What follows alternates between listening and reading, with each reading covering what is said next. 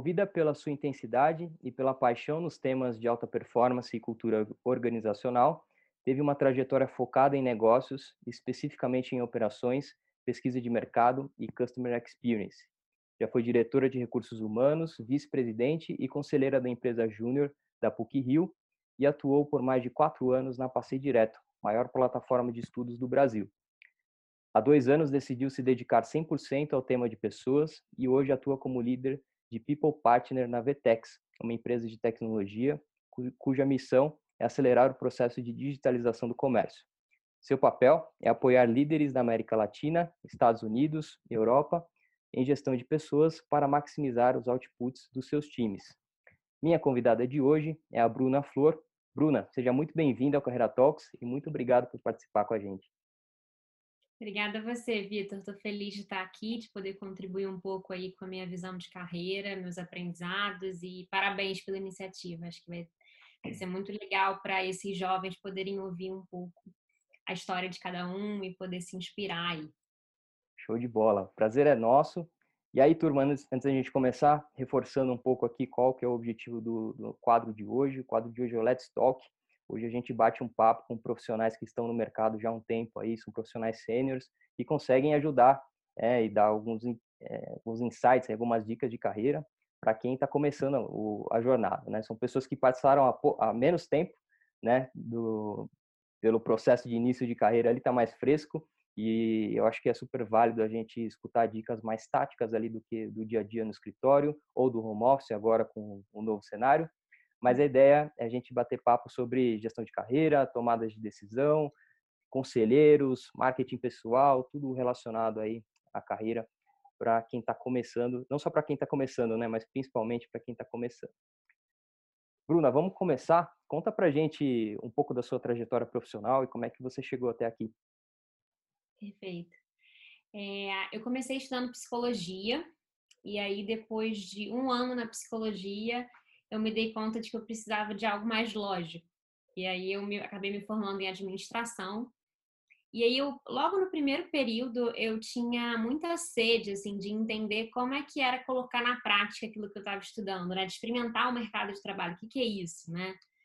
E aí, o meu primeiro trabalho, então, foi na empresa Júnior da PUC, onde, é, eu não sei se todo mundo conhece o conceito, né? Mas o conceito de empresa júnior são empresas é, dentro do ambiente universitário, é formada por alunos, são empresas que prestam, de fato, é, serviços para outras empresas, outros empreendedores, e é orientada por professores da faculdade. E aí depende, né? No caso lá, era, ela, a empresa era multidisciplinar, então a gente tinha agência de comunicação, a gente tinha a consultoria de engenharia, a gente tinha a consultoria financeira. Então, uh, foi super interessante porque eu pude ver como várias áreas trabalhavam, né? Então, foi muito rico em termos de, de diferentes perspectivas mesmo. E aí, eu trabalhei uh, muito focada na área de é, pesquisa de mercado, análise de mercado, plano de negócios para novos empreendedores. Então, muito legal também apoiar a gente que estava começando né, a empreender. E, e, depois de um tempo eu virei diretora de RH e vice-presidente, então me dediquei um pouco mais à gestão interna. E aí, de fato, eu pude experimentar um pouco dos subsistemas de RH, então a gente olhava para formação de time, treinamento, desenvolvimento, planejamento estratégico, enfim, é, olhava mais para esses temas. E aí, depois de um tempo, né, é, eu fui ser conselheira justamente para retribuir um pouco do, do amor, do carinho e de toda a gratidão, acho que por tudo que a empresa Juna me ensinou e me fez, como, me fez amadurecer muito, assim. Então, foi uma forma de retribuir e ajudar a galera que estava passando por esse processo. Depois da empresa Júnior, eu fui para Cortex Intelligence, que é uma empresa de. Eles fazem uma plataforma é, de análise competitiva e eu fui experimentar um mundo totalmente diferente. Eu acho que o legal do, do estágio e de quem começa logo é poder experimentar diferentes tipos de trabalho e entender, né? Eu gosto disso, eu não gosto daquilo, isso se encaixa comigo, isso não se encaixa tanto. E aí eu fui é, explorar um pouco o mundo de operações. Então, basicamente, eu fui aprender a mensurar KPIs, métricas, como é que a gente mede o sucesso dos projetos e o sucesso um, da plataforma e dos projetos que a gente tinha com nossos clientes. E aí é, foi um outro aprendizado, foi super rico também. Depois eu fui fazer uma experiência internacional, assim, eu sempre tive essa sede, essa vontade. Aí eu passei três meses em Londres, é, estudei inglês, estudei negócios, e aí é, saciei um pouco dessa minha vontade. Voltei, fui experimentar um outro contexto super diferente, então eu fui para uma consultoria de inovação e valor compartilhado. Eu sempre eu vou falar um pouco dos elementos, né? Assim, acho que nenhuma carreira ela é linear e ela é reta, né? Assim, a gente tem é, várias coisas que mudam ao longo do caminho e que nos surpreendem, mas a gente consegue é, identificar é, um pouco da nossa cara, né? Ver qual a identidade ali ao longo desse, desse trajeto. E aí, propósito, né? Contribuir para um mundo melhor, gerar impacto positivo, sempre foi uma coisa que me movimentou, assim, que me moveu muito. E aí eu fui então estudar sobre valor compartilhado. Então, como que a gente gera é, valor? Imagina uma empresa que produz é, chocolate. Como que a gente gera valor desde uh, o, o, explorador do cacau, né? O, o, a pessoa que, que extrai o cacau, na verdade. Como é que eu gero valor para aquela comunidade? Como é que eu gero valor para toda a cadeia até o meu consumidor final? Então eu fui, foi super rico porque era uma empresa pequena, a gente fazia projetos para grandes empresas, então a gente levava como uh, como levar o conceito de inovação e de fato você é, colocar a inovação como um valor na empresa e o valor compartilhado. Então eu produzi os conteúdos, então tive que estudar muito sobre os temas. Foi um período de ampliação de repertório, sabe? Acho que eu aprendi muito e foi super importante. E aí nesse trabalho teve um projeto super especial, assim, daqueles projetos que a gente leva, sabe, no coração, que foi um projeto de uma liga a gente formou uma liga de intraempreendedores. Então, é, até pelo caráter da consultoria, a gente tinha uma pegada é, muito de olhar para uma nova forma de fazer negócio, uma pegada é, de responsabilidade social mesmo. E aí a gente pensou assim, bom, empreender é um caminho, legal, né, bacana. Mas tem tantas empresas que têm tantos recursos e tanto espaço, por que, que a gente não pode empreender dentro dessas empresas? Então a gente convidou pessoas que já têm essa sementinha do empreendedorismo, né, é, plantada e convidou essas pessoas para a gente pensar em como levar esses projetos de iniciativa de responsabilidade social para dentro dessas grandes empresas. Então, a gente trouxe gente do Facebook, do Google, da Nestlé, da Whirlpool, da Dell, da Coca-Cola, uma galera é, muito qualificada e que tinha sede disso, né? E aí a gente formou essa liga, então era uma liga que se apoiava em termos de metodologia, se apoiava em termos de como que a gente consegue, é, de fato, levar esse projeto e fazer esse projeto ganhar é, apoiadores dentro das empresas e como é que a gente pode se inspirar em projetos. Então, já tinha gente um pouco mais avançado nisso e a gente trazia isso para a mesa. Então, foi super legal.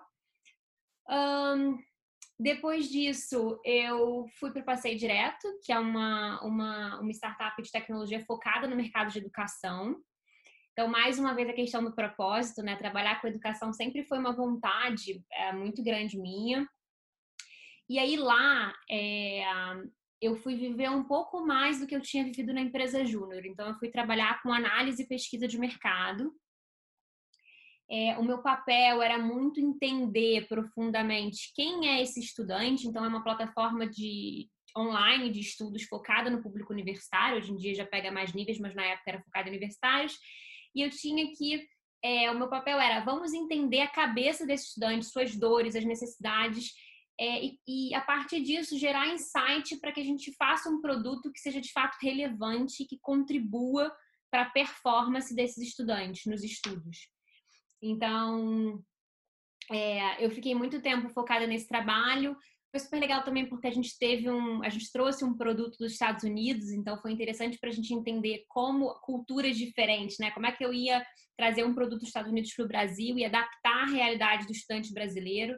Então, uh, foi muito, foi muito gostoso fazer esse trabalho porque, é, de fato, acho que tem uma questão da conexão com as pessoas que percorrem a minha carreira e poder conversar com esses estudantes, transformar isso em, de fato, algo de valor foi, foi muito gratificante para mim.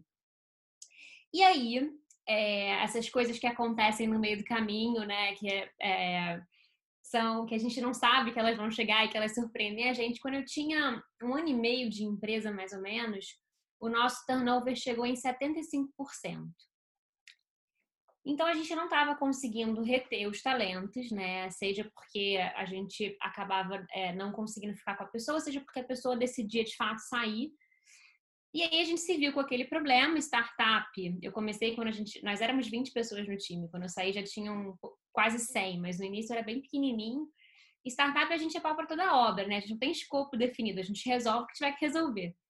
E eu já era encantada pelo tema desde que eu fiz psicologia, pelo tema de cultura, de gestão.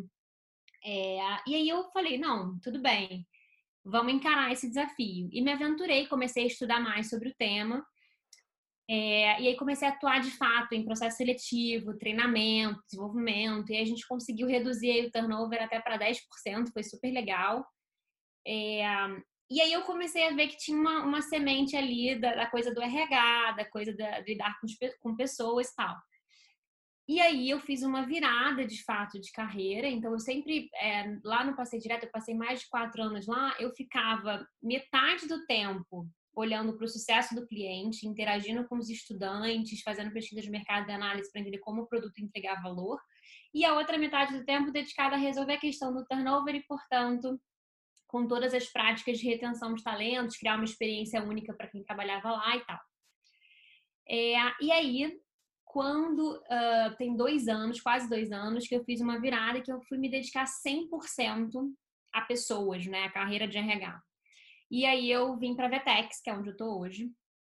É, e como você falou, eu atuo como People Partner, então eu apoio e mentoro algumas lideranças, é, tanto do Brasil quanto do cenário internacional, em termos de gestão de pessoas, né? Para que elas possam, de fato, conseguir aumentar a performance do time é, e evoluir as pessoas, né? Tanto no nível indivíduo quanto no nível time, empresa, enfim.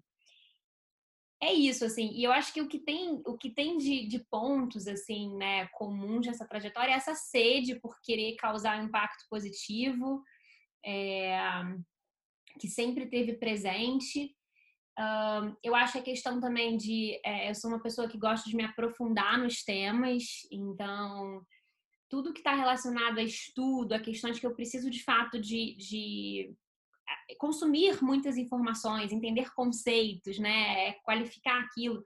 Isso sempre me atraiu, então eu sempre acabei buscando oportunidades que tinham isso. É... Acho que é isso, acho que são esses os pontos comuns, acho que essa Acho que essa é, esse é o resumo aí da minha história até aqui. Muito legal essa história. Tô cheio de perguntas para fazer, tô tendo que escolher aqui para gente para bater o tempo que a gente combinou. Mas deixa eu aproveitar para começar te perguntando. Eu queria que explorar um pouco mais o seu o, a sua experiência com o projeto estudantil da empresa Júnior. Eu tive uma experiência é, na minha na minha formação com o Fórmula, um curso de engenharia era a gente fez um, fazia lá um, um, um carro de corrida para uh, competir com outras faculdades e tal. É, e lá também tinha a, a empresa Júnior. E eu fiquei, eu cheguei a ficar na dúvida ali, né, se eu iria tentar o Júnior, se eu iria para o Fórmula tal. Mas eu estava com a indústria e com o automobilismo no sangue ali, eu queria ir mais para um, um outro caminho. E eu tive grandes amigos que, tive, que foram para a empresa Júnior falam super bem. É, de fato, é uma vivência muito legal. É, hoje, se eu pudesse voltar atrás, eu teria ido. Pelo meu tempo de mercado, eu consigo ver que seria mais é, útil, digamos assim, os conhecimentos que eu, que eu aprendi, que eu teria ali na, na empresa Júnior do que eu tive ali. Mas não, não deixou de ser uma boa experiência para mim, principalmente no trabalho em equipe, ali essa parte de, de unidade ali do time. Mas eu queria que você explorar um pouco mais contigo é, para você como o quão, quão, importante foi ter participado do, da empresa Júnior e o que que você é, que, você recomenda para as pessoas que estão na dúvida ali se participam ou se não participam é, o que que elas poderiam ter em mente quando for é, aplicar lá para um processo da empresa Júnior perfeito eu sou suspeita para falar, fiquei quase dois anos e meio na empresa Júnior. Acho que eu bati recorde de tempo, assim, porque ninguém costuma ficar tanto tempo como eu. É, é muito, é muito, é muito louco explicar isso, é, Vitor, porque é, de fato, a diferença da Bruna que entrou na empresa júnior para a Bruna que saiu, ela era assim exponencial, sabe? É, na empresa júnior eu tive a oportunidade de tanto ter professores orientadores que me ensinaram muito conteúdo, conceitos mesmo, como muita gente do mercado, porque a gente tinha relacionamento com ex-membros é, e com conselho também. Então eram pessoas que sabiam que era a realidade de uma empresa júnior, já tinham experimentado aquele aquele sabor ali e sabiam também uh, da realidade do mercado. E eu acho que eles conseguiam unir os dois mundos muito bem, assim. Então, é, a gente teve contato com tanta gente, com tanto profissional qualificado que trazia uma visão uh, de mercado tão rica.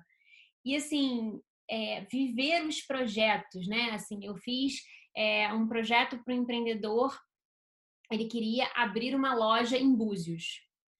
Eu fui para Búzios, eu pesquisei sobre o mercado, eu entendi uh, é, tudo, fui, fui entender se, se, tinha viabilidade financeira para o negócio ou não, fui analisar. Assim, é, é, é, é, muita vivência, é muita coisa prática, é muito é, é muita experimentação de fato. E, e, é, e, e é, é curioso pensar, né, que tem tanta gente, tantas empresas grandes também que contratavam a gente e que confiavam na expertise dos alunos, porque a gente está dentro de um ambiente acadêmico onde o, conteúdo, né, assim, as referências elas estão borbulhando ali dentro. Então, é, isso e você junta isso com a sede de um aluno de, de sair do ambiente de sala de aula e colocar na prática, eu acho que tem uma energia assim incrível. E toda gestão ela, ela é feita por alunos, né? Então, eu acho que isso traz também uma, um frescor, né? Uma novidade, assim, porque imagina você conseguir pegar as melhores práticas, as práticas, assim, novas mesmo, né? Que estão começando a nascer e poder experimentar. É um grande laboratório, sabe? Você vai testar ali, de fato, o que você quiser e é um ambiente muito aberto para isso. Então, acho que é, às vezes numa empresa mais tradicional, mais hierárquica, né, um pouco mais ali comando e controle, você não vai ter chance de experimentar uma série de coisas que o ambiente de uma empresa júnior traz para você. É, então, assim, é, é, um, é uma curva de aprendizado incrível. Eu lembro que eu fiz o meu primeiro processo seletivo, eu queria muito entrar, eu não passei no primeiro processo, aquilo me frustrou mas aquilo virou mais do que uma meta, assim, eu vou fazer o próximo processo, eu vou passar. E eu lembro que um movimento que eu fiz que fez muita diferença foi ir até o pessoal da empresa júnior e perguntar é, mas, mas por que, que eu não passei, né? O que, que, que, que vocês esperam que eu hoje não estou oferecendo, né? E eu lembro que foi difícil esse movimento, sobretudo para a época, mas foi super importante para eu entender o que eu precisava evoluir, o que, que eu precisava mostrar é, na outra, no outro processo. E aí fiz o processo de novo, fui chamada. É, o meu canal de networking hoje, ele, assim, 80% é da empresa júnior. É, são pessoas que hoje estão muito bem colocadas no mercado. É, eu já trabalhei com recrutamento e seleção. Tem muitas empresas que fazem, olham para a seleção, é, olham a questão da participação da empresa júnior como um requisito, de fato. E, e, eu lembro que na época a gente fez vários projetos para comprovar o quanto que a empresa Júnior tinha sido um salto na vida das pessoas que já tinham passado por ela. E a gente tinha palestras frequentemente com ex-empresários um, é, juniores falando como tinha sido isso, assim. E de fato a empresa Júnior me abriu muitas portas, assim. É, não só de oportunidade de conexões, é, que isso é super interessante também, que todas as minhas mudanças elas foram através de conexões de um amigo ou de um conhecido que conversava, falava um pouco sobre a empresa, e aí eu me interessava em saber mais, e a coisa fluía. É, quanto de, de conteúdo mesmo, assim, de sair mais preparado para o mercado, de viver, né, de, de errar, de consertar, de, de, testar de novo. Então, enfim, assim, eu sou super suspeita, mas foi uma experiência que eu faria repetidas vezes, assim. Show de bola. Muito legal escutar a sua, a sua história, a sua experiência. E eu queria já emendar em outra pergunta aqui, é, é mais uma visão sua, porque é, eu estou fazendo um paralelo, quando eu estava lá na, na, minha graduação, é, tinha, naquela época, há, sei lá, oito anos, mais ou menos, é, tinham um pé atrás da turma de aplicar para vagas em startups. Eu não sei como é que está hoje, é, se já mudou um pouco a visão, mas dado que você teve bastante experiência em startup e hoje está numa grande empresa, o que, que você poderia falar para, principalmente para quem está começando, é, uhum. de de repente não, não digo arriscar, mas é, passar por uma experiência numa startup é, antes de repente de ter uma uma experiência numa grande empresa ou vice-versa, estar numa grande empresa vale a pena ir para uma startup? E, como você bem colocou, você está numa startup, você não tem muito job description ali, é o que aparecer você precisa resolver. É, de um lado, isso pode uh, assustar algumas, algum, alguns profissionais, principalmente quem está no início da carreira, mas de outro, aí dando um pouco do spoiler da minha visão aqui, eu acho que é super rico, porque você ganha uma casca absurda, assim, tanto um ambiente assim de startup quanto um, um, um, projeto estudantil desse, como a gente acabou de falar. Acho que o incerto traz muita casca para os profissionais. Eu queria que você compartilhasse um pouco da sua, da sua visão de, de vivência de startup. Legal. É, eu acho que é, tem uma questão uh, de perfil, tem uma questão de gostar de um ambiente é, menor, né, é, com menos gente, uh, mas com uma troca muito mais intensa. É, de fato, não é um lugar que você vai chegar e os processos vão estar definidos. Então, assim, para quem gosta, e isso tem a ver com o meu perfil também, para quem gosta de pegar uma folha de papel ali em branco e desenhar e criar e colorir, acho que startup é um mundo para isso. Assim, você tem a chance de é, de fato colocar em prática é, e testar muita coisa.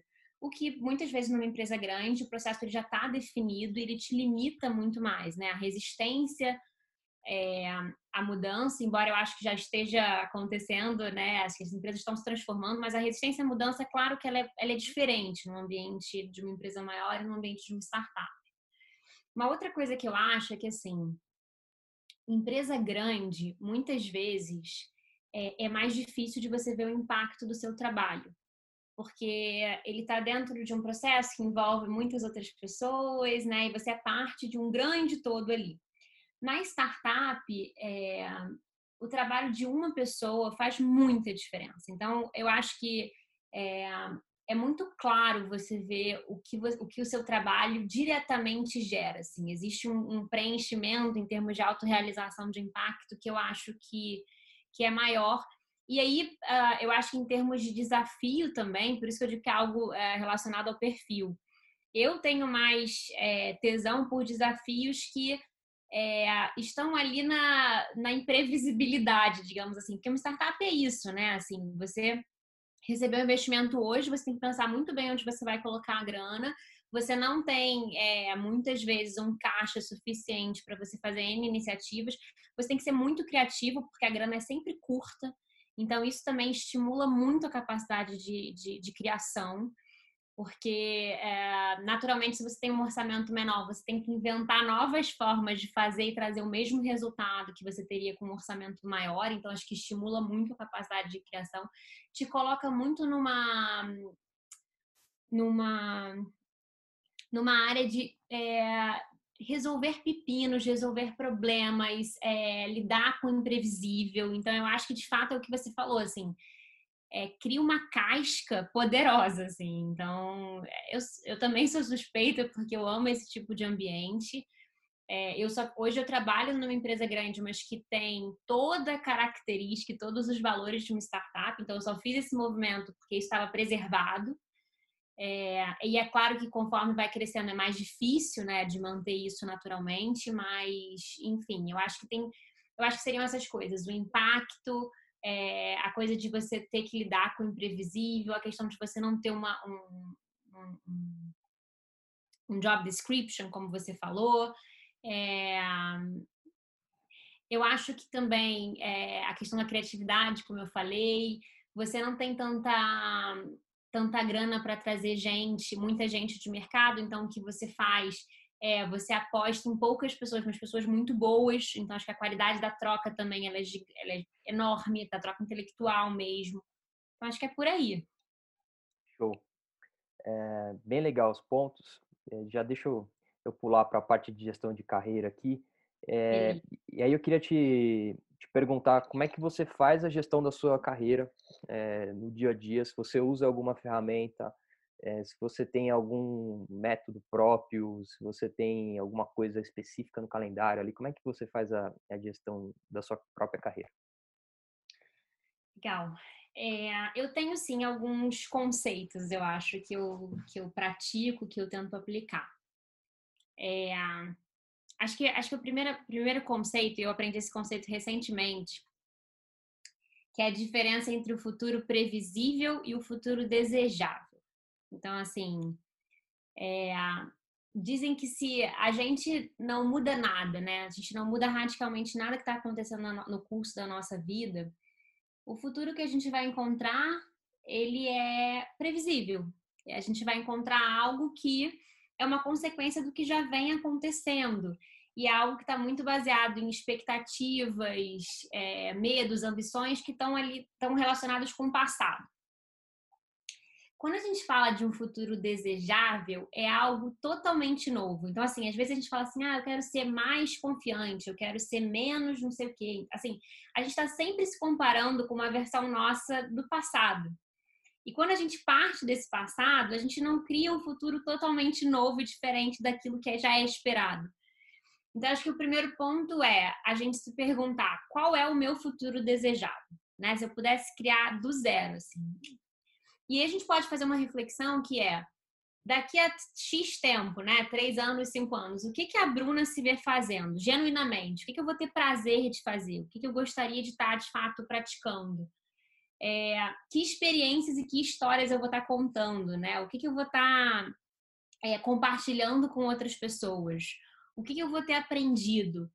E aí é quase que um trabalho uh, de beleza, se é isso que eu pretendo, se é assim que eu gostaria de estar, o que, que eu tenho que fazer agora? Porque às vezes as pessoas também falam muito dessa coisa de ah, um dia, né? O futuro ele vira algo tão distante, mas se eu não fizer algo agora, o futuro tá aí, né? Então, assim, é, eu acho que tem uma, um conceito que é o, a melhoria incremental, né? Eu preciso ser uma Bruna meio por cento melhor, um por cento melhor diariamente para que eu chegue nesse futuro desejável, de fato. Então, eu acho que uma coisa é essa reflexão uh, do futuro mesmo, e aí uh, passa por isso uma questão de autoconhecimento, que é clichê, mas que é verdade. Então, eu preciso dar um pouco de luz, né? Dado que é esse o trabalho que eu almejo, é esse o meu futuro desejável, eu preciso dar luz a quais são as forças da Bruna, o que a Bruna manda bem, funciona, tá legal, e o que, que não funciona bem, né? Quais são os gaps que eu preciso trabalhar.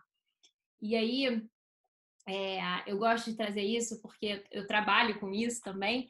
E as pessoas normalmente focam muito nos gaps, né? A gente vem de um modelo de, de educação que é basicamente preencher as falhas e os gaps ali.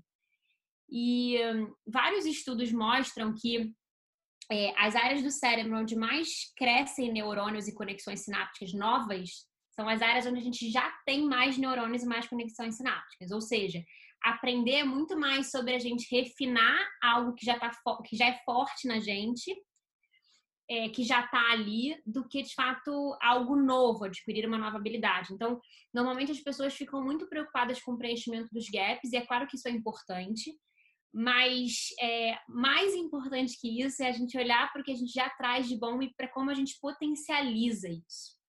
Então, uma análise que inclusive eu fiz quando eu mudei para a Vetex foi quais são os pontos que eu tenho, né, que eu trago que são autênticos, que são fortes, e se hoje eu posso, de fato, no ambiente que eu tô, eu tenho oportunidade de potencializá-los ou essas oportunidades serão maiores nesse novo ambiente?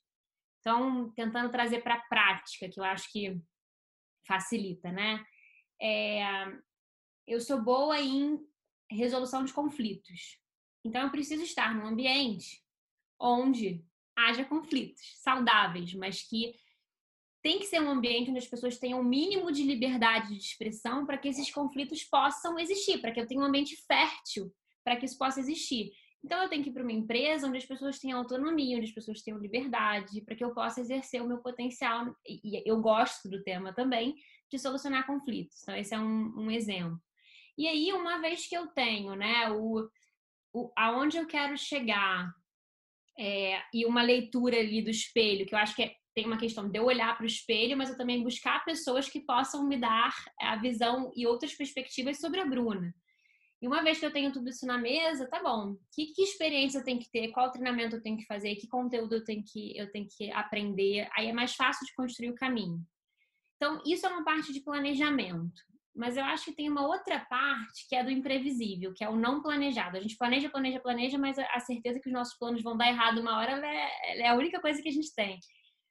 E aí, é, como eu falei, assim, a, minha carreira ela foi cheia de surpresas bem-vindas, assim. Então, acho que a gente também tem que planejar é importante, tal, mas a gente também tem que estar preparado. Uh, não é preparado a palavra, mas a gente tem que levar de uma maneira leve, que permita que as conexões cheguem e que o, o, o que não está planejado também aconteça, né? Então, eu acho que isso é um outro ponto é, super importante. Posso, posso, posso seguir ou? Pode, manda bala. Tá é que você está com uma cara de que vai fazer alguma pergunta. Tô com várias aqui, mas pode ficar à vontade. Tá é, eu acho que um outro, um outro conceito deixa importante. Eu, deixa eu aproveitar, deixa eu aproveitar a pausa. Tá. Como é que tá a sua agenda? A gente pode extrapolar uns minutinhos? Pode, não tem problema não. Pode ir até 8 e meia? Pode, pode. Tá, show. É que eu tenho várias perguntas aqui. Não, se quiser ir mais, não tem problema. Estou com a agenda só para isso agora. Ah, show. É, acho que é, uma outra coisa também que eu que eu sempre reflito é, tem a ver com os meus valores, assim. Então, o que que, uh, o que, que é importante para Bruna, né? O que, que é importante para mim? O que, que é inegociável, assim? E são coisas que, claro, é, eu acho que vai além de carreira, mas que também uso muito para decisão de carreira. Então, por exemplo, é, integridade, assim, é, eu me sentir completa no lugar, eu me sentir autêntica, eu senti que eu sou livre para me expressar, é muito importante para mim. Então, isso é fundamental quando eu for escolher qualquer tipo de trabalho, esse elemento eu não abro mão. Qual é outro elemento que eu não abro mão? É, que... tem muito a ver com autenticidade também. Eu gosto, e tem a ver com a questão do, do perfil de estudar, né? Eu, eu gosto de estar em lugares que eu tenho a possibilidade de fazer algo autoral. Então, eu não quero Ctrl-C, Ctrl-V do mercado. Eu quero, de fato, estudar, entender, me aprofundar. Se eu estou num lugar que meu trabalho é tirar pedido, eu não tenho essa oportunidade. Então, eu tenho que buscar lugares que sejam mais conceituais e que queiram, de fato, construir algo uh, eu não digo diferente, porque não é necessariamente diferente, mas algo efetivo, né? E, e, com base em estudos mesmo. Então, esse é uma outra, esse é um outro valor para mim. É, a questão do propósito é um outro valor para mim. Então, tem que estar bem preenchido em relação a qual o impacto. Então, assim, essa análise sobre os valores ela é super importante para definir o que eu quero e o que eu não quero também, né? Aquilo que não funciona para mim. Então, é, eu não tenho nenhuma ferramenta, mas eu acho que essas são as coisas que eu considero, são os conceitos que eu reflito e que eu avalio antes de tomar qualquer decisão e é, na hora de planejar um pouco os meus próximos passos. Nossa, muito legal os pontos que você trouxe, é, porque são, são assim, são perspectivas que você desenvolveu ao longo da tua carreira, da forma como a Bruna funciona, é, e aí, pautado nisso, você escolhe quais vão ser os seus movimentos, quais vão ser as suas decisões. E por isso eu acho que é importante. Você falou de autoconhecimento e que é clichê e tal, mas eu sempre falo aqui nos vídeos que é todo clichê tem um fundinho de verdade, né? Então Sim. é importante que todos nós façamos essa reflexão e porque essas conclusões que você comentou agora sobre você, cara, dá um trabalhão chegar nisso, né? Não, não é assim, ah, Sim. tô preenchendo meu LinkedIn lá e essas coisas estão aqui na minha cabeça foram aparecendo, né? Isso vem de é, um tempo no mercado, e, mas vem também de você depositar energia e, e, e tempo para você pensar sobre essas coisas, para você refletir sobre essas coisas. É, eu brinquei outro dia aqui, é, a caneta Bic e o papel sulfite, né, para você né, pensar naquilo e, e, e, pensar sobre a sua carreira. Então é importantíssimo que é, todo mundo que esteja escutando aqui é, deposite energia e tempo nisso. E não é no seu horário de trabalho que isso vai acontecer. Tipo, não é às cinco da tarde numa sexta-feira com o bicho pegando, assim, né? é, é, no seu horário, é antes do trabalho, é depois do trabalho, é no final de semana, e, e não tem tempo é, exato para você fazer isso. Ah, vou fazer isso quando eu já tiver, sei lá, uma posição de pleno, de sênior. Por agora, eu vou trabalhar. Porque eu, eu acredito muito que como quanto mais consciente a gente trabalha, é, mais rápido a gente evolui. E, e, eu sou muito cuidadoso aqui porque eu, eu, eu tomo cuidado quando eu falo de evolução acelerada, porque é, é comum hoje em dia, né, com os, os nossos jovens aí, eles estão sempre ansiosos, vão mudando de posição rápido de empresa porque quer cargo, quer salário e tal. E aí acaba crescendo com algumas lacunas que quando chega ali numa posição ou numa etapa de algum projeto delicado vai sofrer muito mais porque não trabalhou aquilo da melhor forma no início do, do, da carreira. Então, eu tenho um cuidado de falar nessa parte de, de evolução, mas isso não, não é um, um, contraponto de você trabalhar de forma consciente. Então, se você trabalhar, sei lá, seis meses assim, tipo, refletindo todo final de semana, como é que foi minha semana, fui bem, fui mal, o que, que eu tô gostando de fazer e tal. Cara, para mim, seis meses assim vale mais do que dois anos do que você só batendo cartão lá e, e preocupado com a prova que você vai fazer na faculdade e pronto, acabou. Né? Que é o, a maioria dos estagiários que tem por aí. Então, é importantíssimo a gente parar para refletir mesmo que o teu líder não te fale esse tipo de coisa. Não fique explicando que o, esperando que o teu líder te provoque essas coisas todas. Muito é legal. É sua na sua carreira, né? Assim, o líder ele pode facilitar, mas a, a responsabilidade é sua. Eu só ia complementar, se, se eu puder, claro. com é, uma questão que é só para complementar essa questão do autoconhecimento. Tem um autor que eu gosto que ele fala é, ele traz uma, uma reflexão muito legal de carreira que é a gente tem que entender o que, que diferencia a gente, o que, que torna a gente único. Então, assim, é, sei lá, eu vou estudar e vou, vou ter a, expertise X. Mas qual vai ser o segundo atributo que eu vou combinar com essa expertise que não é tão comum da gente ver por aí? Então, esse autor faz até uma analogia com o chocolate da Lindt. A Lindt, ela usa ela mistura o chocolate amargo com a pimenta, que é uma mistura não tradicional. Hoje em dia já é até mais tradicional, mas é, não foi tradicional por um tempo.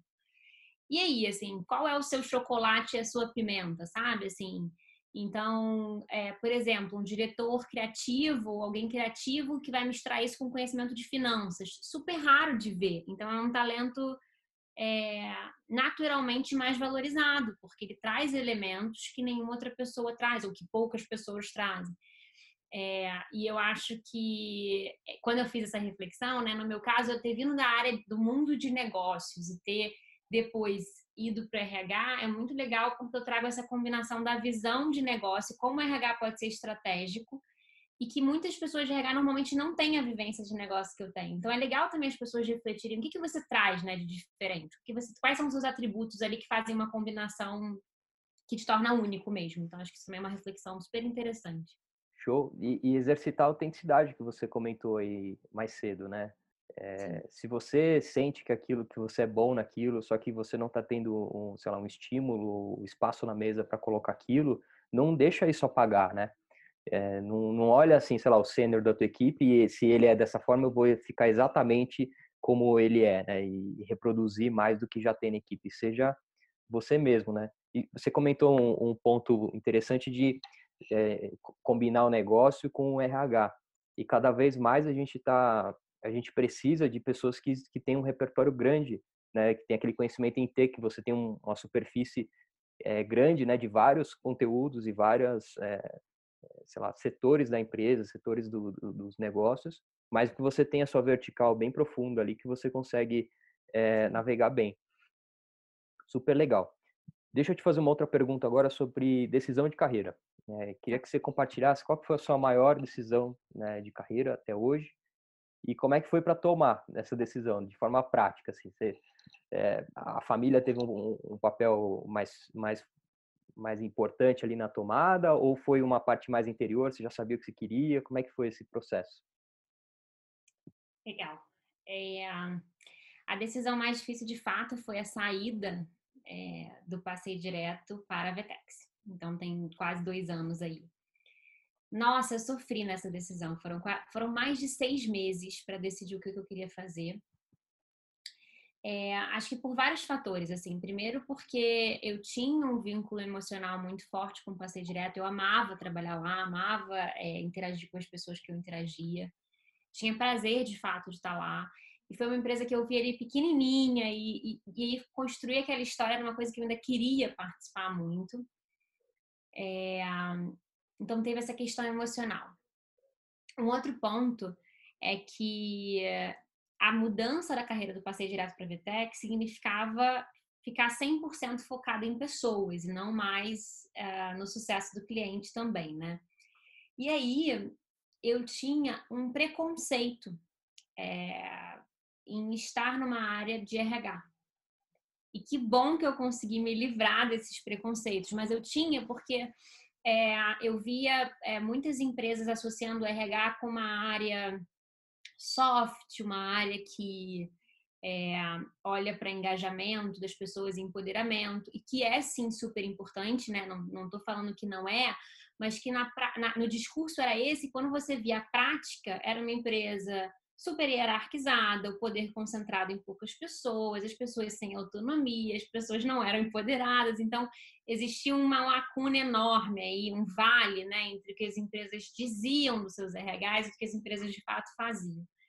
E eu não queria estar nesse balaio de profissionais, né? É, e que bom que eu, o movimento que eu fiz na época foi conversar com profissionais de RH. E eu consegui me despir desse preconceito, assim, eu conheci gente muito qualificada e consegui entender que tem, de fato, RH muito estratégico conectado com o negócio. Então, é, isso foi um ponto importante. O primeiro ponto do, da questão emocional, eu acho que eu é, vivi isso, foi dolorido, mas assim, foi super importante também para um amadurecimento, para uma criação de uma inteligência emocional mesmo, assim, acho que foi importante, novas conexões, novo ambiente, desafio novo.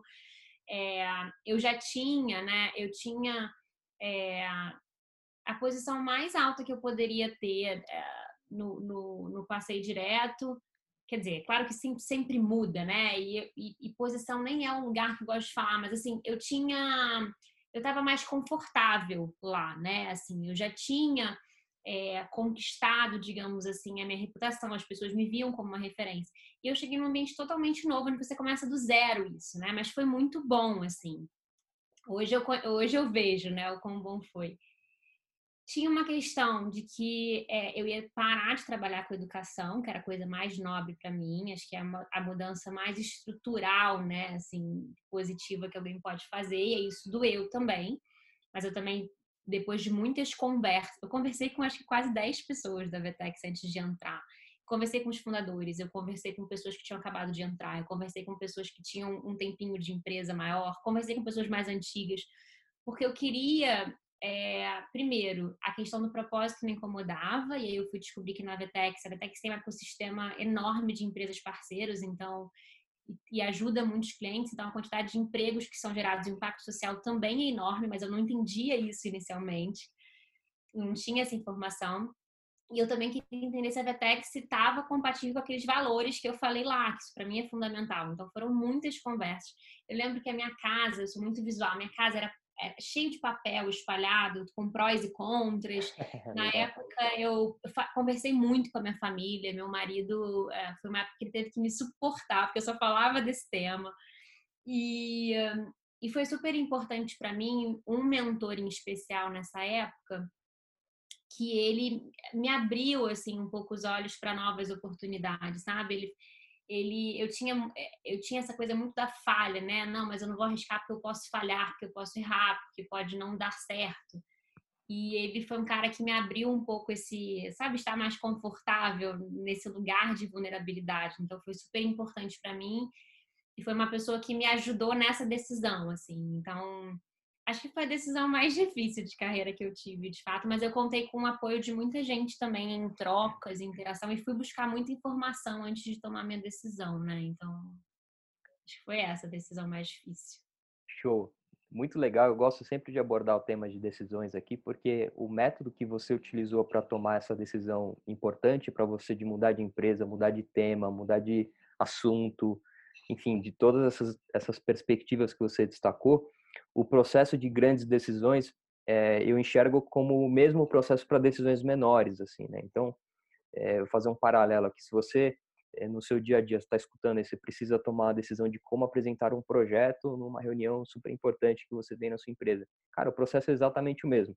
Né? Então, prós e contras da, do seu speech, conversar com pessoas que já fizeram isso, colher os inputs, né? Falar com gente é, falar com gente pessoas... que já foi impactada, né? Desculpa te interromper. Falar com gente Imagina. que já foi assim, conversar com gente da Vetex era ver como o impacto da Vetex tinha sido naquelas, naquelas pessoas. Então, quem viveu já o impacto daquela decisão, né? Assim, o, quem vai viver o impacto da decisão, acho que isso é importante também. Exato. E, e eu vejo que quanto mais é, maduras, é, quanto mais maturidade a gente tiver nas nossas decisões, desde a pequenininha, do, da forma como você vai passar um projeto em algum comitê, ou até mudanças de carreiras, é, mais maduras serão as próximas e menos você vai sofrer. Então, é importante a gente investir energia nas, nas nossas decisões, porque a gente aprende, né? Eu, eu comentei em algum outro, alguma outra entrevista aqui de um livro que eu estou lendo, que chama Princípios, do, do Ray Dalio. Ah, sim, e, cara, esse livro está sendo muito legal para mim, assim, porque ele, ele basicamente compartilha os princípios dele de vida e, e, de gestão de negócio.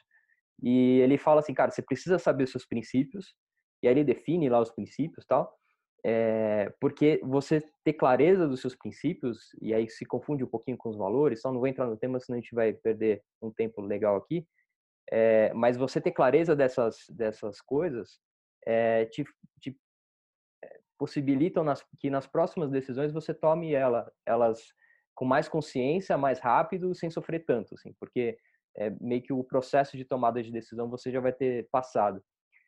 E, e eu queria aproveitar essas, esses pontos que você destacou de falar com pessoas da Vetex, de falar com pessoas mais experientes, para já emendar a próxima aqui de, de conselheiros.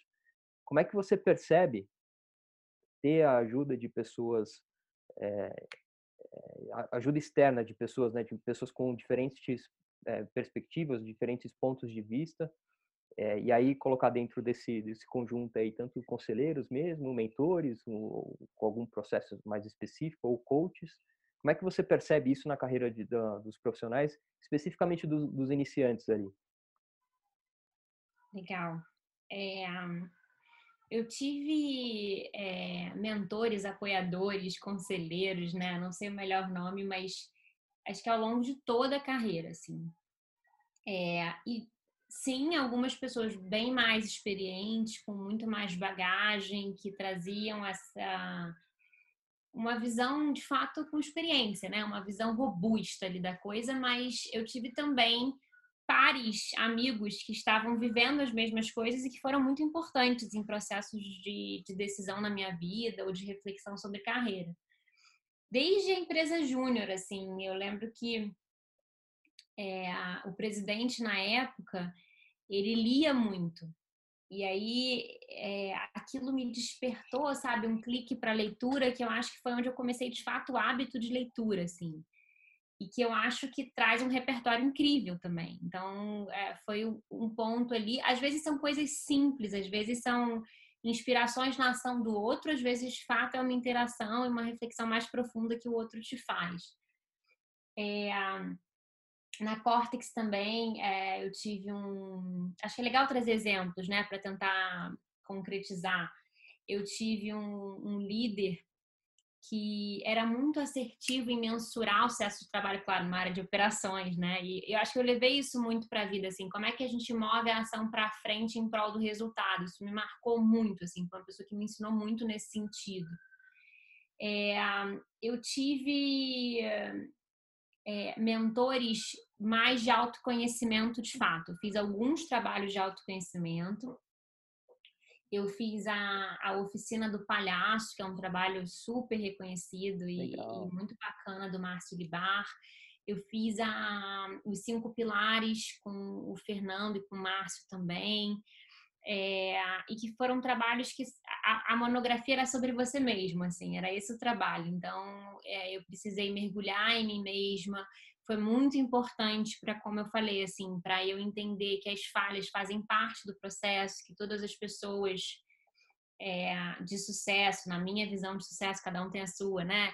É, falham e aprendem e caem levantam. Então, tinha uma resistência com a questão do erro e da falha que não me deixava tomar decisões mais arriscadas, que limitava a minha coragem. Esses mentores foram fundamentais para eu resgatar a coragem que estava ali um pouco é, escondida. Uh, os fundadores da Vetex hoje, assim, é, eles sempre falam de duas perguntas que eu, eu levo, assim, é, diariamente para mim, né? É um pouco da questão da melhoria incremental, então todo final do dia eu tento fazer essa reflexão. Como a Bruna sai meio por cento, um por cento melhor do que ela entrou nesse dia? Eu não acredito nessas coisas, sabe, do turning point, que de repente a minha carreira vai simplesmente sofrer um. vai brilhar e vai ser. Não, assim, é construção diária, esforço diário, grandes conquistas vêm de, de pequenos esforços ali, mas que seja consistente constante, né? Então, e, e a outra pergunta é como que a Bruna contribuiu para a evolução do outro? Então, eu acho que isso, sobretudo para quem trabalha com pessoas, eu acho que isso é fundamental, mas eu acho que para qualquer um, assim, é a gente eu vivo num ambiente hoje que a, a empresa é, ela olha para um, ela sai de um paradigma de controle e comando e vem para um paradigma muito mais de alinhamento e autonomia. Então, essa coisa de que o outro pode contribuir genuinamente para o meu desenvolvimento, ela é muito parte da minha realidade. Então, é também uma reflexão importante, né? Eu me melhorar como indivíduo, mas eu também melhorar o outro, né? Eu também contribuir com o outro. Então, enfim, foram vários mentores e, e, e, amigos também, né? Em diferentes segmentos de indústria, em diferentes profissões, que trazia uma perspectiva totalmente diferente que eu, com meu background, com a minha experiência, não era capaz de ver. E aí, quando trazia aquilo, aquilo enriquecia muito o processo. Então, assim, família também super presente. É, não necessariamente como mentor, mas de alertar, de dividir conceitos e perspectivas. Então, eu acho fundamental. Eu acho que a gente tem que ter sede disso, né? A gente tem que saber aproveitar as pessoas que passam pelo nosso caminho e que inspiram, que a gente se admira e beber dessas fontes, sabe? Então, eu super apoio, assim, e acho que faz muito sentido a gente ter essas pessoas ao longo do caminho. Show. Eu sou um aficionado, assim, por falar de carreira e falar de trajetória, não só de carreira é, formal, né, de empresa e tal, mas de trajetória de vida mesmo, de, de crescimento é, dos próximos passos da vida, né, de, de, constituir família, essa parte toda, assim, eu sou, eu gosto muito de conversar e de, e sobretudo, de, de perguntar aos mais velhos, os mais experientes, é, qual é o melhor caminho, o que, que eu preciso levar em consideração. E na minha carreira também, é, eu tive bons inputs dos meus pares, como você bem colocou. E eu não te falei isso no início, mas o, o nome Carreira Talks nasceu disso né, de, de falar de carreira, é, não importa se é com uma pessoa que tá, é, que é mais nova ou mais velha que você, ou se está numa posição é, hierárquica menor ou maior que você. Eu sempre aprendi muito é, conversando com todo mundo sobre carreira, né? Então foi daí que nasceu o nome Carreira Talks. E eu sou suspeito para falar, mas eu adoro falar de falar de carreira e bacana escutar os seus os seus pontos. É, eu queria te perguntar agora sobre marketing pessoal, porque é um, é um, tema que tem pessoas que gostam, tem pessoas, pessoas que não gostam, tem os que ficam em cima do muro ali que é, não não se posicionam, digamos assim. Mas ao longo da minha da minha trajetória eu vi que é um tema importantíssimo, assim, é tão importante quanto você entregar com excelência, é, é importante você mostrar para as pessoas que você está entregando com, com excelência. E, e eu queria fazer essa pergunta para você: como é que você percebe esse tema? Porque é importante é, escutar de outras pessoas qual é a perspectiva sobre o, o, marketing pessoal. E se você puder também dar uma pitada ali de como é que você está vendo esse tema num novo mundo que a gente está vivendo, onde as interações estão tão cada vez mais difíceis, assim, aquela aquela passada que você dava no escritório, assim, né, que você via o que estava acontecendo, via aquela sala de reunião, tá tendo uma reunião ali, importante. Agora você não, você não vê mais essas coisas, né? você não tem mais interação no, na copa ali na hora do café e tal. E eu queria que você compartilhasse isso com a gente, como é que está sendo para você, é, como profissional, passar por esse momento. É, vamos lá, marketing pessoal é um tema que é dúbio para mim, eu confesso. Porque eu acho, tem um lado meu que fala assim, é, eu acho que quem está fazendo um bom trabalho e quem está gerando impacto e resultado não precisa espalhar os quatro ventos que está fazendo isso. Isso é visível, isso chega naturalmente. Por outro lado, é, eu acho que é, quando a gente pensa, por exemplo, né, em até compartilhar isso em redes sociais e tal, eu acho que é, a chance de você impactar mais gente, daquelas boas práticas serem disseminadas em outros lugares e aquilo inspirar outras pessoas é muito legal. Então eu acho que se a intenção ela é se autopromover, ela não é bem-vinda. Não é bem-vinda no sentido de que não é essa a única intenção. É claro que ela é uma consequência natural. Mas eu acho que a intenção tem que ser fiz algo que eu entendo que vai contribuir para outras pessoas. Então, um exemplo disso a gente fez lá, lá na Vetex um, um protocolo de, de saúde, assim, como a gente vai lidar com o cenário do Covid e a gente acabou fazendo para qualquer tipo de doença que a gente possa enfrentar. E aí é, a gente falou, pô, isso é muito legal de divulgar, porque tem muita empresa que ainda está pensando como vai se posicionar. E que bom que a gente pode compartilhar isso com outras empresas e pode levar isso como uma boa prática. E aí você tem vários estágios de alerta, você tem um procedimento uh, em relação às pessoas, aos cuidados. E aí, assim, promove a marca? Promove. Promove o indivíduo que fez? Promove. Mas eu acho que mais do que isso, é, leva a boa prática para outras pessoas. Então, é, eu confesso que, que o tema é dúbio, assim, eu não, eu não, eu acho que é porque eu não gosto da exposição, talvez, inclusive acho que é, a Bruna tá saindo 1% melhor hoje por conta desse vídeo, Vitor, porque requer um esforço meu, assim. Então, esse tema de marketing pessoal, ele, ele às vezes me leva para esse lugar que é desconfortável, assim. Mas eu acho que, que se a intenção é, é de divulgação do trabalho em si, da, do que aquilo pode gerar, eu acho super bem-vindo, sabe? Eu acho que é, e, e, tem uma coisa também que eu acho que as redes sociais elas ajudam a gente a se tornar referência no segmento e na indústria que a gente está. E isso é uma coisa que faz diferença para muita gente, né? Então, assim, é, lá, lá na Vetex, a gente, a gente entende que nós somos os maiores conhecedores de e-commerce, mas eu preciso mostrar para o mundo que somos os maiores conhecedores de e-commerce é, porque senão as pessoas não vão ter acesso a essa informação, né? E eu preciso reforçar isso. Então tem uma questão sim de, de reforço de autoridade de marca, de se tornar referência, mas eu vejo isso muito através de produção de conteúdo. Eu acho que esse, esse é o caminho, assim, você produzir conteúdos relevantes que as pessoas vão se inspirar e vão usar de maneira prática e é. a consequência é o, é, é, o marketing pessoal, sabe? Assim, a consequência, eu acho que eu penso por aí, assim. Não sei se eu respondi, mas é mais ou menos isso. Respondeu, respondeu sim. É, de fato, eu percebo o marketing pessoal como tudo que você faz no escritório, né? Não necessariamente aquele e-mail que você vai mandar copiando Deus e o mundo e tal, é, com uma entrega que não é tão relevante assim e tal, só para você se, se, se autopromover.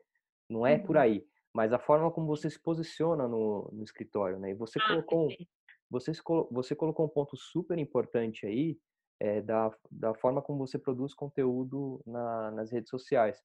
E particularmente para mim isso foi um divisor de águas assim na minha carreira, a partir do momento que eu comecei a produzir conteúdo na no LinkedIn. Eu tive é, a gente trocou umas figurinhas antes de começar aqui. Eu estava contando para a Bruna um pouco do, do da, minha trajetória com metodologia de inovação e tal. E eu passei a contribuir em um, em um, certo momento, eu passei a ser colunista dentro da minha empresa sobre esses temas. E dentro da empresa as pessoas me conheciam, era confortável, né? As pessoas eh, sabiam que era o Vitor e tal. Então eu estava num, num, ambiente quentinho, digamos assim, né? Tava, tava na minha zona de conforto. E a, par, a, partir de um convite de uma consultoria parceira nossa lá, a gente, eu, eu fiz um, fui coautor de um artigo na internet, na, no, no, na plataforma deles, aí veiculou lá no LinkedIn e tal. É, a partir dali eu comecei e falei, poxa, acho que tem, acho que é legal dividir isso também no LinkedIn, né? um pouco da, da minha visão de, da, da minha perspectiva dos assuntos que eu estava tratando ali a partir de métodos relacionados ao Lean. Lean Management e tudo mais. Sim. a partir daí, é, o mercado começou a me perceber dentro do como profissional. E isso foi um estalo importante. Eu estou compartilhando isso aqui porque é importantíssimo. Se eu soubesse isso enquanto estagiário, eu tinha começado enquanto estagiário, porque é de novo para você exercitar a tua autenticidade, o que você está aprendendo na faculdade, o que você está observando no mercado, você não precisa ter 40 anos de, de indústria para você dividir a sua, a sua opinião. E quando você escreve, sei lá, uma estrofe, duas estrofes lá no parágrafos no, no, no LinkedIn, gera algum valor que você parou para estudar é aquilo é, e compartilhou aquilo, as pessoas começam a te perceber, o mercado começa a te perceber, mais como um profissional daquela profissão, né? Um, um profissional daquele daquele segmento, não como um, um, um, ativo da empresa, sabe? E você começa a construir e eu, eu percebo um pouco dos próximos anos no, no, no, digamos assim no futuro do trabalho cada vez mais assim, você mais é, autônomo, digamos assim, é, no sentido de é, de, putz, de ser autêntico, de compartilhar sua visão, o que você percebe do mercado, além da empresa, além das quatro paredes, ainda mais com, com home office. Mas super legal o seu ponto, eu quis compartilhar isso aqui com a turma também, porque eu acho que é, é super relevante. É, para mim foi super importante, eu acho que para a turma pode contribuir também. Deixa eu emendar outra pergunta aqui para você, nessa linha de, de futuro do trabalho e, e a VTEX com certeza está tá, tá com isso na pauta ali da, dos, dos executivos. Eu queria que você dividisse um pouco de como é que você percebe é, os próximos anos aí de mercado, o que, que as pessoas podem esperar é, de formato de trabalho. É, poxa, acho que o home office ele deu uma acelerada super aqui com, com o coronavírus, acho que não é, não é novidade, todas as empresas estão eh, se esforçando ao máximo para acelerar esses processos. É, e eu queria que você comentasse um pouco de como é que você percebe esse futuro, né? E, e também uma segunda pergunta de que habilidades que o, os estagiários ali, a galera que está no início da carreira, eles podem investir energia e tempo ali para desenvolver dado o cenário diferente. Perfeito. É, tem várias coisas que a gente pode explorar aqui. Acho que hum, tem a questão da tecnologia, né, que eu acho que é, é óbvio aí, né, assim, a gente vem é, vivendo uma série de avanços, a gente tem carros que dirigem sozinhos, a gente tem inteligência artificial, a gente tem, enfim, a automação no, no último nível aí. Então, acho que de fato é, existe até um receio sobre isso, né, da questão da máquina versus o homem e tal, mas eu não vejo por aí. Eu acho que a gente vai ter sim é, atividades bem previsíveis, né? Que a tecnologia ela já consegue performar melhor que o homem e ok. E aí isso significa que a gente tem uma mudança um pouco aí no cenário da, das oportunidades mesmo de trabalho, né? Daquilo que vai ser mais um, importante da gente desenvolver como profissional. É, então, mas ao mesmo tempo, né, todas aquelas atividades que requerem uma capacidade cognitiva complexa, que requerem criatividade, que requerem interações sociais, desenvolvimento de pessoas, a máquina hoje ela não consegue fazer isso. Talvez mais para frente ela consiga. Hoje não. Então, é, toda a parte de soft skills vai ser o que de fato as pessoas vão ter que apresentar e desenvolver é, e, as, e, claro, as empresas vão ter que estar preparadas para reconhecer esses talentos, para adaptar seus processos, vai ser uma nova é, busca aí, né, por esse profissional. Então, toda a parte de é, gestão de pessoas, habilidade de se comunicar, é, resolução de conflitos, um, capacidade de negociação, tudo aquilo que de fato a tecnologia não consegue, porque requer um nível de interação social muito alta, é, eu acho que vai ser a, o que a gente vai, a demanda, assim, o que a gente vai precisar de fato desenvolver e apostar.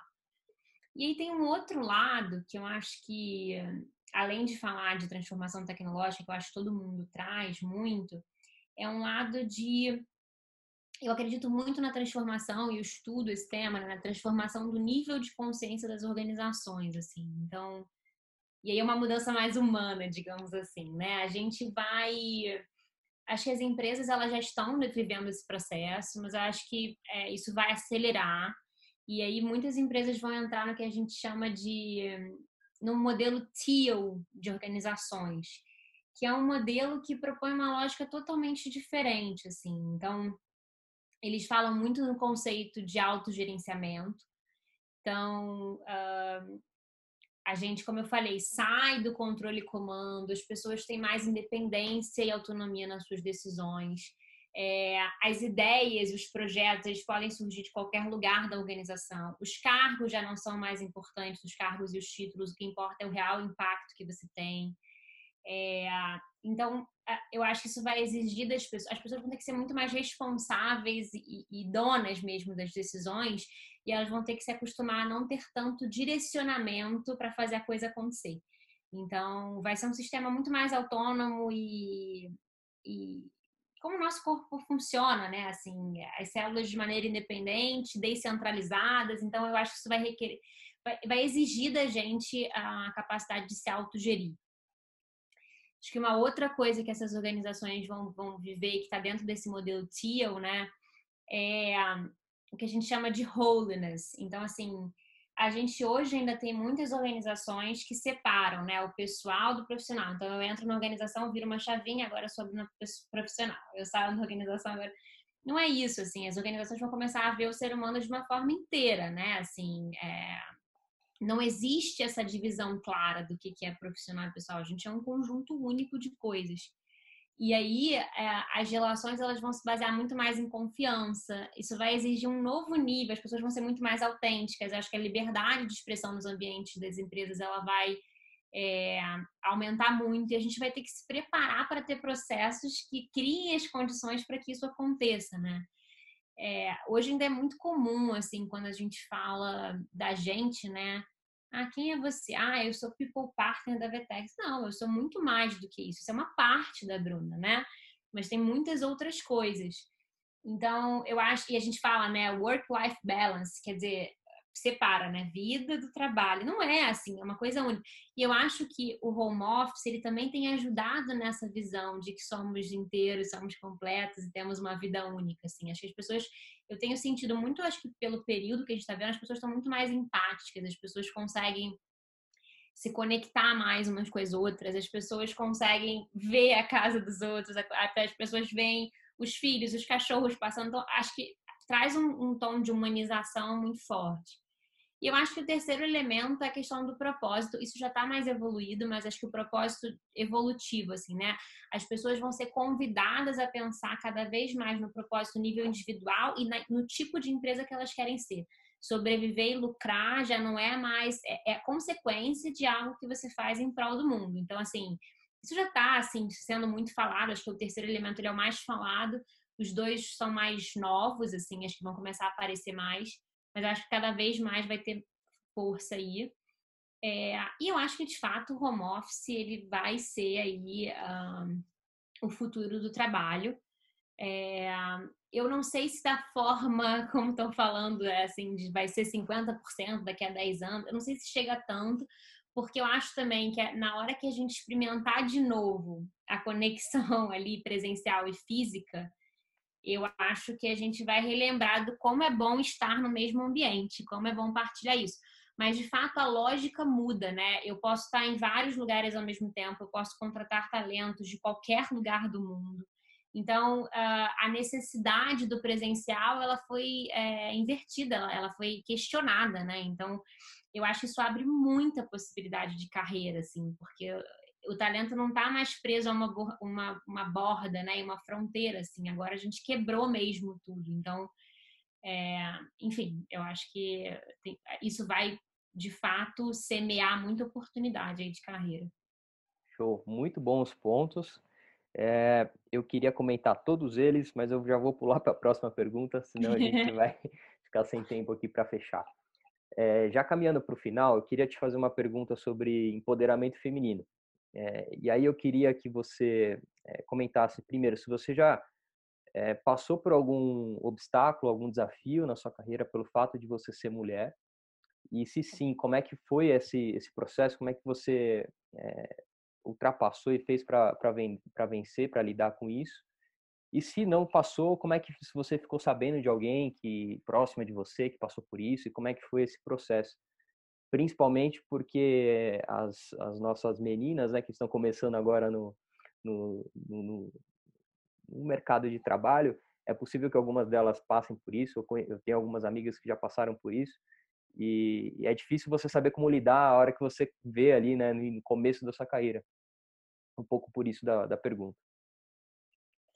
Tá bom. É... Eu acho, Vitor, que eu sou muito privilegiada, assim, porque é, é legal, acho que dá um pouco de contexto nesse sentido pelo tema, mas eu, eu venho de uma família de mulheres empreendedoras, de mulheres fortes, que trabalharam fora de casa, mesmo num tempo onde isso não era comum, assim.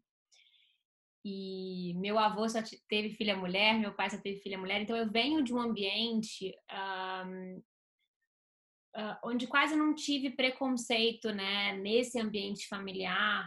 É, e a minha educação ela foi muito voltada para o empoderamento feminino, né? A gente abraçou sempre essa causa muito dentro de casa.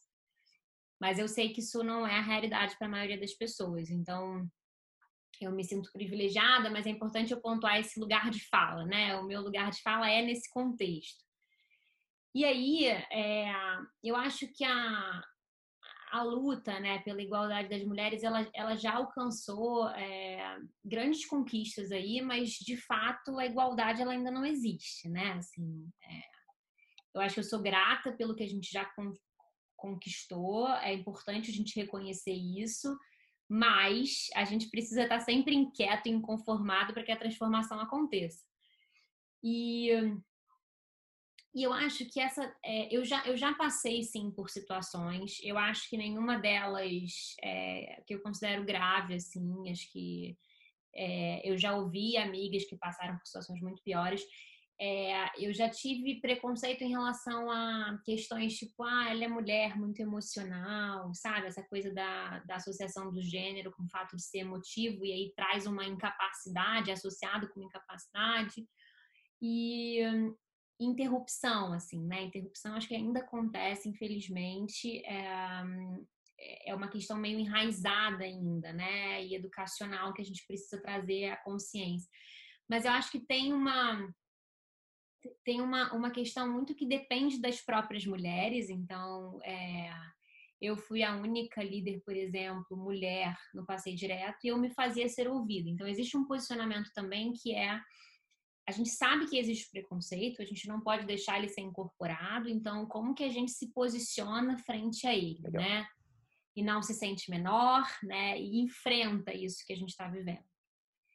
Mas eu também acho que é uma causa dos homens também. Então, acho que os homens também têm que abraçar. É claro que o lugar de fala da mulher e do homem é diferente nesse tema, mas isso não é uma causa das mulheres, isso é uma causa de todos nós, né? Eu acho que só quando isso for uma causa de todos é que de fato a gente chega num, num lugar de solução. Eu acho que existe uma escassez é, de mulheres em posições de liderança.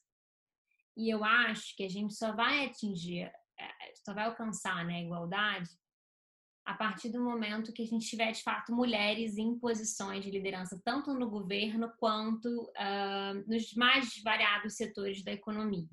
E aí, eu não estou falando aqui, Vitor, que toda mulher tem que almejar um cargo de liderança, não é isso. Mas eu acho que a provocação é como que a gente sai um pouco desse lugar de espectador, de plateia, e vai para o lugar do campo, vai para o lugar de onde o jogo acontece, sabe? Vai ser protagonista de fato. Então, é, eu não tenho filhos, mas eu imagino um mundo para os meus filhos. Imagina se, sei lá, 50% das empresas fosse liderado por mulheres e 50% das casas dirigida pelos homens. Então, assim, é, isso só vai acontecer no momento em que o homem também se sentir apoiado e respeitado nesse lugar da responsabilidade da casa assim como a mulher nesse lugar de liderança. Eu estou falando 50% é, para fim só de, tornar a coisa mais igual, mas é, é, a intenção, né, da gente ter isso um pouco mais equilibrado. É, de fato, é muito importante esse ponto que você trouxe dos homens, é, eu compartilhei algumas vezes aqui, porque eu gosto sempre de, de trazer esse ponto de diversidade. Aqui a gente está abordando um pouco de, de gênero, discussão de gênero, porque eu percebo que as, as, as coisas só vão mudar quando as pessoas que não passam por esses desafios, digamos assim, conhecerem é, e, e, dominarem aqui um, um pouco das discussões. Isso ficou latente para mim em, uma, em um painel que eu participei de mulheres na liderança e tal, e eu fui lá, falei, poxa, eu vou, vou conhecer, porque eu nunca participei de nada assim, e eu queria, queria escutar. E aí tinham lá umas 10, 15, 15 pessoas, todas mulheres, e eu, é, na sala de reunião. Eu falei, puxa vida, e agora? E tinha a mediadora que estava conduzindo lá a reunião, e eu fiquei a reunião inteira quieto, né, escutando e tal, é, o que estava sendo levantado ali de, de dores, e, e ficou ali. To, todas as mulheres trouxeram dores que é, algumas eram mais é, óbvias, né? De, de poxa, eu fico, eu fico, tanto tempo aqui de, de licença, maternidade, eu, eu, perco algumas oportunidades que os homens, outros homens não, que os homens não, não, não perdem e tal. É, mas um ponto que para mim eu não, não fazia ideia era, por exemplo, horas extras. Então, poxa, ali a nossa equipe, todo mundo poderia fazer, tinha flexibilidade de fazer mais ou menos horas é, durante o dia. Só que a, as mulheres ali, elas, eu não vou entrar na, na discussão aqui de, putz, putz, é o homem ou a mulher que tem que buscar levar a criança na escola. Para mim tem que ser equilibrado. É, mas ah, naquela naquela situação ali as mulheres tinham esse papel né de, de fazer o, o, transporte ali das crianças então elas não poderiam fazer horas extras né? era chegar às nove e sair às 18 pontos é, enquanto isso, o, o, garotão de 20 e poucos anos, que está ali no começo da carreira, que mora sozinho, que está voando, o cara fazia milhares de horas extras é, na semana, no mês. Ele, ele entregava, consequentemente, mais do que aquela mulher que não conseguia fazer ali a jornada dela é, estendida. E os dois eram reconhecidos pelos, pelos mesmos, pelas mesmas regras. Então, poxa, será uhum. que esse modelo de incentivo tá ok. Então, quando eu escutei isso, eu falei, nossa, nunca pensei nisso. Né? Então, é, poxa, será que as pessoas estão atentas para isso? Eu comecei a verbalizar isso para os meus pais. Né? Poxa, você precisa mesmo fazer essas horas extras? Eu também comecei a me policiar mais é, dentro do escritório. É, como homem, como não, ter, não tendo essa responsabilidade de filhos e tudo mais. Então, é, isso é só um exemplo. Quando a gente parte para uma seara lá de de orientação sexual a mesma coisa, de racismo a mesma coisa, as pessoas que estão de fora, elas não é, não entendem o, o, os desafios das pessoas. Por isso, eu gosto sempre de trazer esses, esses, essas discussões para os nossos bate-papos aqui, porque eu acho que é importantíssimo quem está no início da carreira dominar isso. E são itens mesmo que você só aprende se você parar para ler um artigo, se você parar para ler um livro, se você conversar com alguém que passa por isso. É, então é um pouco disso da pergunta. Mas bem legal os pontos que você que você trouxe, de fato, é importante que a gente considere isso na nossa carreira. E, para encerrar nossa conversa aqui, minha última pergunta para você, eu queria, era mais um, ouvir qual o seu conselho para você mesmo, é, lá no início da carreira, se você pudesse voltar lá no, no tempo de, de empresa júnior ou nas primeiras empresas ali de fato, é, que conselho que uhum. você daria para a Bruna naquela época? Ah, com certeza, o conselho do, do, do, que eu já repeti aqui várias vezes, né? Que é falhar faz parte, vulnerabilidade é potência, e até eu entender isso demorou. E eu acho que eu perdi algumas oportunidades no meio do caminho. É, de falhar mais, de tentar mais, de me arriscar mais, então, e de li me libertar também. Acho que vira um peso isso às vezes. E ter um trabalho mais leve, eu acho, né? Então, isso com certeza. É... E eu acho que a outra coisa, Vitor, seria lembrar, Bruna, que cada um tem a sua definição de sucesso, né? Acho que cada um tem a sua definição do que é sucesso na carreira. Isso é singular, isso é único. Então, eu acho que se eu tivesse me conhecido tanto, né? Hoje eu me conheço bastante. Se eu tivesse me conhecido tanto um pouco antes, é, eu acho que eu teria ficado mais tranquila é, e talvez me comparado menos com outras definições de sucesso, ter encontrado a minha própria definição. Então, acho que eu falaria: calma, Bruno, né? E, e, falaria essas duas coisas, da definição de sucesso, das falhas, assim, arrisque mais também. Eu acho que seriam as duas coisas que eu falaria para a Bruna lá no início. Show de bola. Poxa, Bruno, não quero, não tenho como te agradecer pelo tempo, pela energia, foi super legal. É, espero que você tenha curtido também é, fazer parte aqui. Foi, não tenho dúvidas que a turma vai adorar aqui é, esse bate-papo, vai gerar muito valor para quem está no início aí. Obrigada, Vitor. Obrigada mesmo. Tomara que eu possa ter contribuído de verdade aí. Show de bola, galera. É, vou compartilhar os, os links da, dos contatos da, da Bruna aqui também, é, de tudo que a gente falou. E continue acompanhando aí os, os conteúdos do, do Carreira Talks. E até a próxima. Até a próxima, gente. Podem me contactar aí. Obrigada. Valeu.